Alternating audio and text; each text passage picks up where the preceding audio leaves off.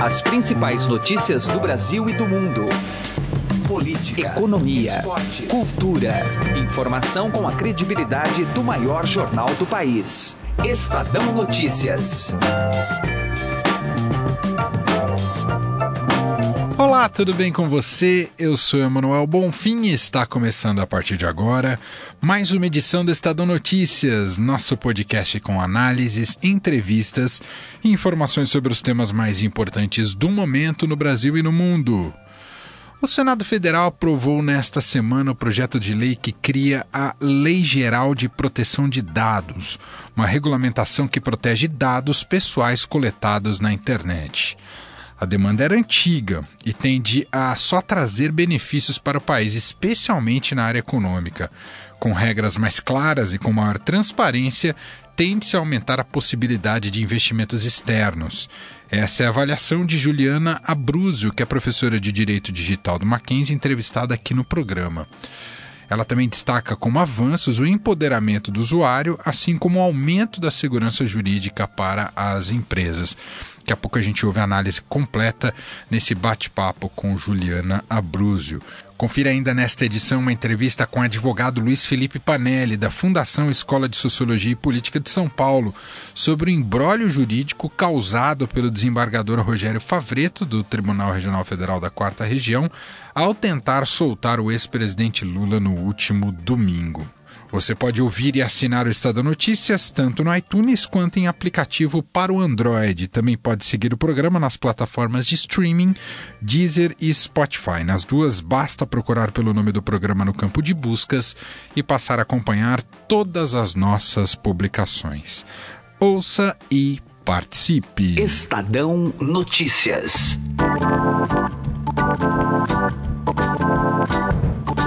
O Senado aprovou nesta semana o projeto de lei complementar 53/2018 que cria a Lei Geral de Proteção de Dados, uma regulamentação que protege dados pessoais coletados na internet. As novas regras valem tanto para o poder público quanto para a iniciativa privada e agora aguardam a sanção presidencial, já é uma demanda antiga.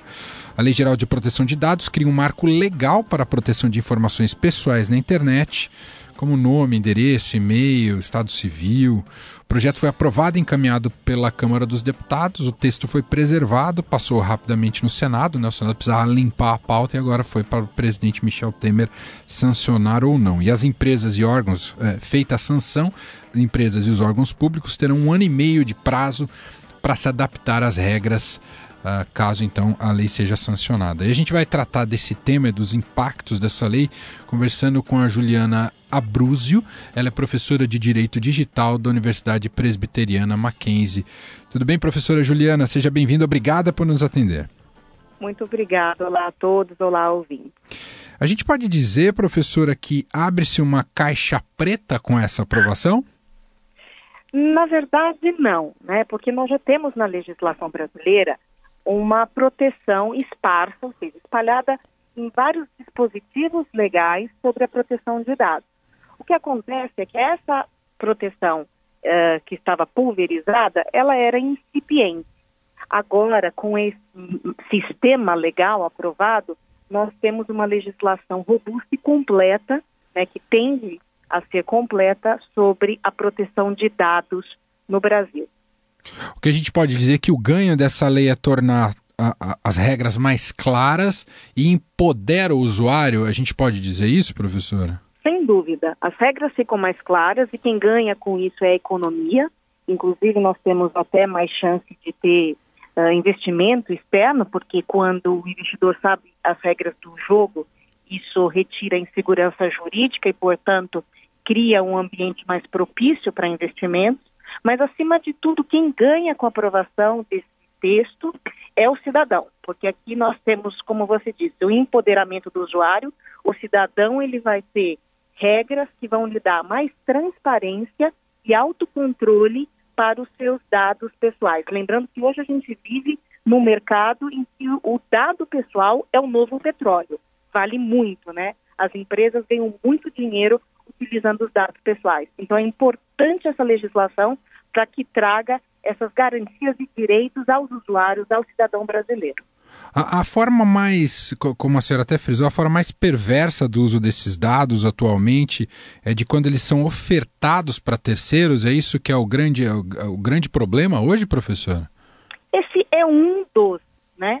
Fica difícil aqui num cenário de tantas possibilidades de utilização dizer qual que é o maior problema, mas sem dúvida esse é um dos. Um outro que é bastante comum é a utilização dos dados pessoais para perfilamento da pessoa. Então, por meio da captura, do tratamento, da, de uma inteligência que se coloca em cima dos dados, é possível perfilar quem é cada um. Com isso, eu posso uh, saber quais são os hábitos da pessoa, quais são os produtos que ela mais consome, por exemplo, quem são os candidatos de maior preferência. Então, se faz um perfilamento né, psicológico, consumidor, da pessoa como um todo. E isso é bastante perigoso, porque nós estamos sujeitos a eh, termos a nossa vida eh, completamente controlada sem sequer que saibamos como os dados estão sendo utilizados. Não sei se chega a ser uma utopia, professora, mas será o fim do telemarketing predador, professor? É, esperamos que sim, né? Predador no sentido de que eh, não vai uh, se ter aí uma transparência, um consentimento expresso dado pelo usuário. Na verdade, é, o que a gente não pode confundir é que o mercado de dados ele vai continuar. Aliás, quando a gente fala em internet, né, que isso é bastante significativo, esse é o modelo de funcionamento. Nós utilizamos uma série de, de serviços de forma gratuita justamente em troca dos nossos dados. A questão, portanto, não é condenar e demonizar o uso de dados, Perfeito. mas sim como eles vão ser utilizados. Precisa ter regra nisso. E a, a, a, a palavra-chave aqui é a questão do autocontrole do usuário. Ele precisa saber o que está sendo feito, como está sendo feito. Então, eu vou dar um exemplo. Quando, por exemplo, nós tratamos uma mensagem no WhatsApp, né? Eu troco uma mensagem no WhatsApp. O WhatsApp ele pode capturar esse dado e repassar esse dado para o Facebook, mesmo sendo o Facebook do mesmo grupo econômico? Não, não pode. Isso é uma coisa que acontece. Né? Os ouvintes aqui, alguns, vão se identificar. Eu troco uma mensagem com alguém apenas pelo WhatsApp e, de repente, lá na plataforma de rede social Facebook, o, o, o provedor Facebook me sugere ficar amigo dessa pessoa que eu conversei uma única vez no WhatsApp. Isso é um claro descumprimento Entendi. das regras que estão por vir. Ou seja, eu não autorizei o WhatsApp capturar esse dado e passar para o Facebook. Isso extrapola, é uma invasão, né? E, e se exacerba. Por quê? É, porque eles estão indo além. Eu tenho uma conversa dentro do WhatsApp e, de repente, estão sugerindo que eu fique amiga dessa pessoa no Facebook. Então, essa troca essa, é, é, como você falou, né, esse telemarketing, telemarketing predador tende a acabar. Pelo menos essa é a regra, né? É, se vai acabar ou não, nós não sabemos. Mas ainda temos também uma série de penalidades que o texto traz e não são penalidades brandas, pelo contrário. A, a senhora entende, dado como hoje funcionam, a, a, como as empresas funcionam e também os órgãos públicos, que com essa lei entrando em vigor, a capacidade do Estado de fiscalizar será plena ou, ou ela é complexa, professor? Ela, lógico, é que ela é complexa. Ela demanda uma estrutura né? E a lei ela ela prevê a criação de uma autoridade de proteção de dados para fazer essa fiscalização, aplicação da lei, mas ela está vinculada ao Ministério de Justiça. Significa que nós vamos ter que ver na prática como é que vai se institucionalizar a criação dessa autoridade de proteção de dados. Essa é uma peça-chave aqui nesse sistema. Não adianta nós termos a lei e não termos uma fiscalização e a aplicação efetiva das penalidades quando diante da descoberta de um descumprimento. Então, esse ponto é muito importante. Há previsão legal da autoridade de proteção de dados mas nós vamos precisar ver como que vai ficar isso na prática. Muito bem, ouvimos Juliana Abruzio, professora de Direito Digital da Universidade Presbiteriana Mackenzie, comentando com a gente a aprovação da Lei Geral de Proteção de Dados por parte do Congresso e agora vai para a sanção presidencial. Vamos aguardar e depois tem o processo de adaptação de 18 meses. Professora, muito obrigado aqui pela análise e as informações. Um abraço. Um abraço a você e a todos. Estadão Notícias. Política. Os desdobramentos políticos, jurídicos e institucionais com a tentativa de libertar o ex-presidente Lula no último domingo são inúmeros. O destaque chega agora com Carolina Ercolim. Vamos falar aqui sobre não só o futuro político, mas todas as questões que envolvem essa briga jurídica em torno do nome do ex-presidente Lula, que quase saiu da prisão há poucos dias. Para isso, a gente convida o advogado Luiz Felipe Panelli, da Fundação Escola Sociologia de Política de São Paulo. Tudo bem? Obrigada por estar aqui conosco. Tudo bem, eu que agradeço. É, levando em conta as decisões que a gente já teve nos últimos dias, até da, do próprio STJ, o que, que a gente pode prever para os próximos? Esse protagonismo do judiciário deve diminuir ou não? Eu acho que depois desse episódio do domingo vai diminuir, porque pegou muito mal para a imagem do próprio Poder Judiciário e porque agora ficou claro que o competente para analisar uh, qualquer habeas corpus uh, ou, ou, outro pedido é o STJ. E no STJ eu vejo uma uniformidade muito grande no sentido de uh, negar um pedido de liberdade do ex-presidente Lula. Eu acho que o que pode ajudar o ex-presidente Lula é se o Supremo rever a, o entendimento de que é inconstitucional ou constitucional a prisão após segunda instância, numa das três ações declaratórias de constitucionalidade que estão tramitando no, no tribunal sobre o tema. Mas essas ações ainda não estão pautadas, né? Então... Não era claro, ou pelo menos não era lógico que isso deveria de alguma forma ser só despachado pelo STJ? Era, era muito claro e justamente por isso que causou tanto choque essa desses, é, é, esse episódio né, no, no domingo. Então você imagina, a questão já tinha sido julgada por uma turma do TRF4, tá, que era a turma competente, os três desembargadores e tal. Depois uh, eles mesmos expediram ordem de prisão. E de repente veio um desembargador plantonista, que não é de modo algum revisor do, do, do da turma do TRF, e, e, dá uma ordem dessas. Então, assim, eu achei teratológico, tá? monstruoso a, a, a ordem dada. Uh, se surgiu realmente um fato novo que faz com que a prisão se, se tornou ilegal, então o competente para rever as decisões do TRF4 é o STJ. O senhor usou uma palavra aí que está hum. no despacho também da, da ministra uhum. é, Laurita Vaz, e ela é, usou outras palavras uhum. fortes, sim. né? Para, não sei se colocar panos quentes, mas claro. dar nome aos bois, digamos sim, sim. assim. O senhor concorda com o que ela escreveu? Concordo. Veja, uh, o que, que ficou claro, e eu acho que isso uh, uh, provocou um pouco dessa indignação da ministra, tá? Ficou claro que tentou escapar do STJ, tá? Os impetrantes tentaram escapar do STJ e jogar a questão para um desembargador no TRF4, que ele já tinha se manifestado publicamente contra o juiz Sérgio Moro e contra a Operação Lava Jato, tá? a ministra Laurita Vaz, ela tem um perfil um pouco, ela é muito competente, muito técnica, então, mas ela tem um perfil um pouco mais duro. Então, é, acho que todo mundo sabia que ela ia negar uma liminar em habeas corpus, como de fato negou. E quando isso for julgado pela turma do STJ, provavelmente o habeas corpus em si também vai ser negado. Uhum. Tá?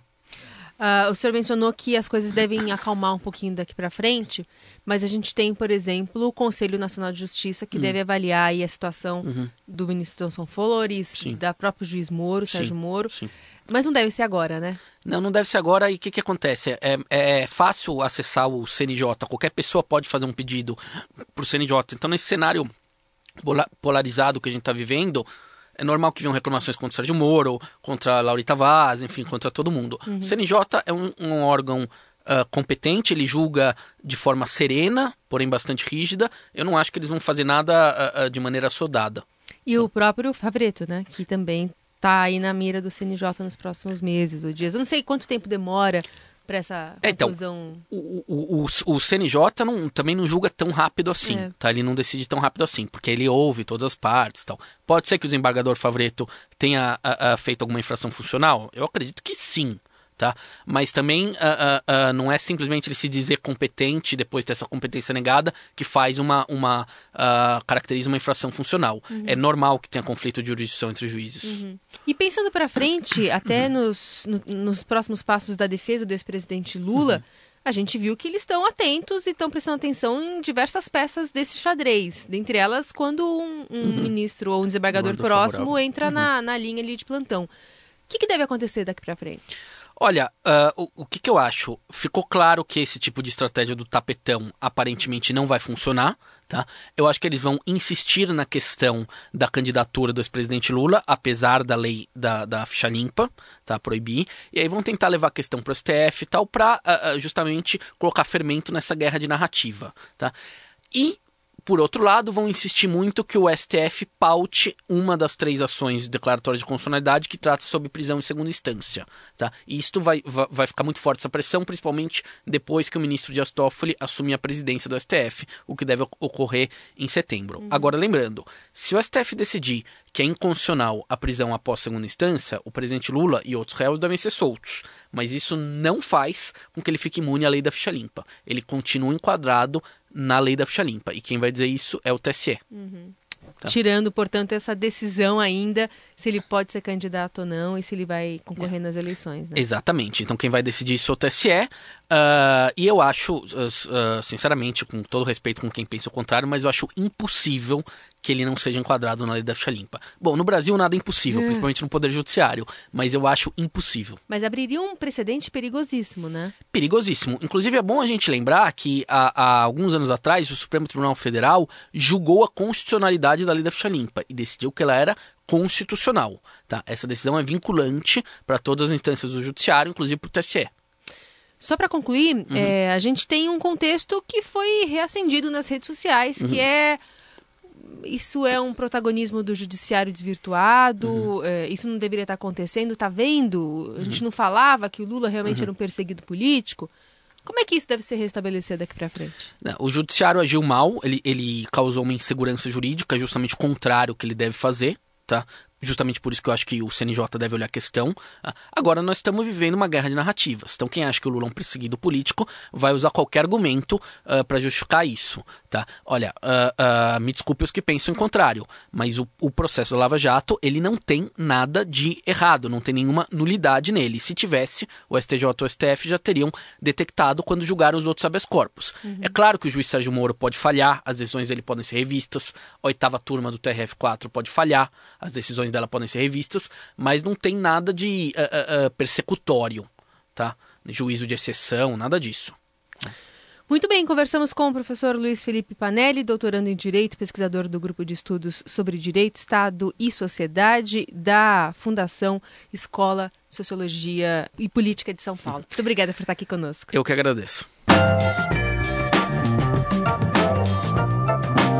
Estadão Notícias desta quinta-feira vai ficando por aqui. Contou com a apresentação minha, Emanuel Bonfim, produção de Leandro Cacossi e participação de Carolina Ercolim.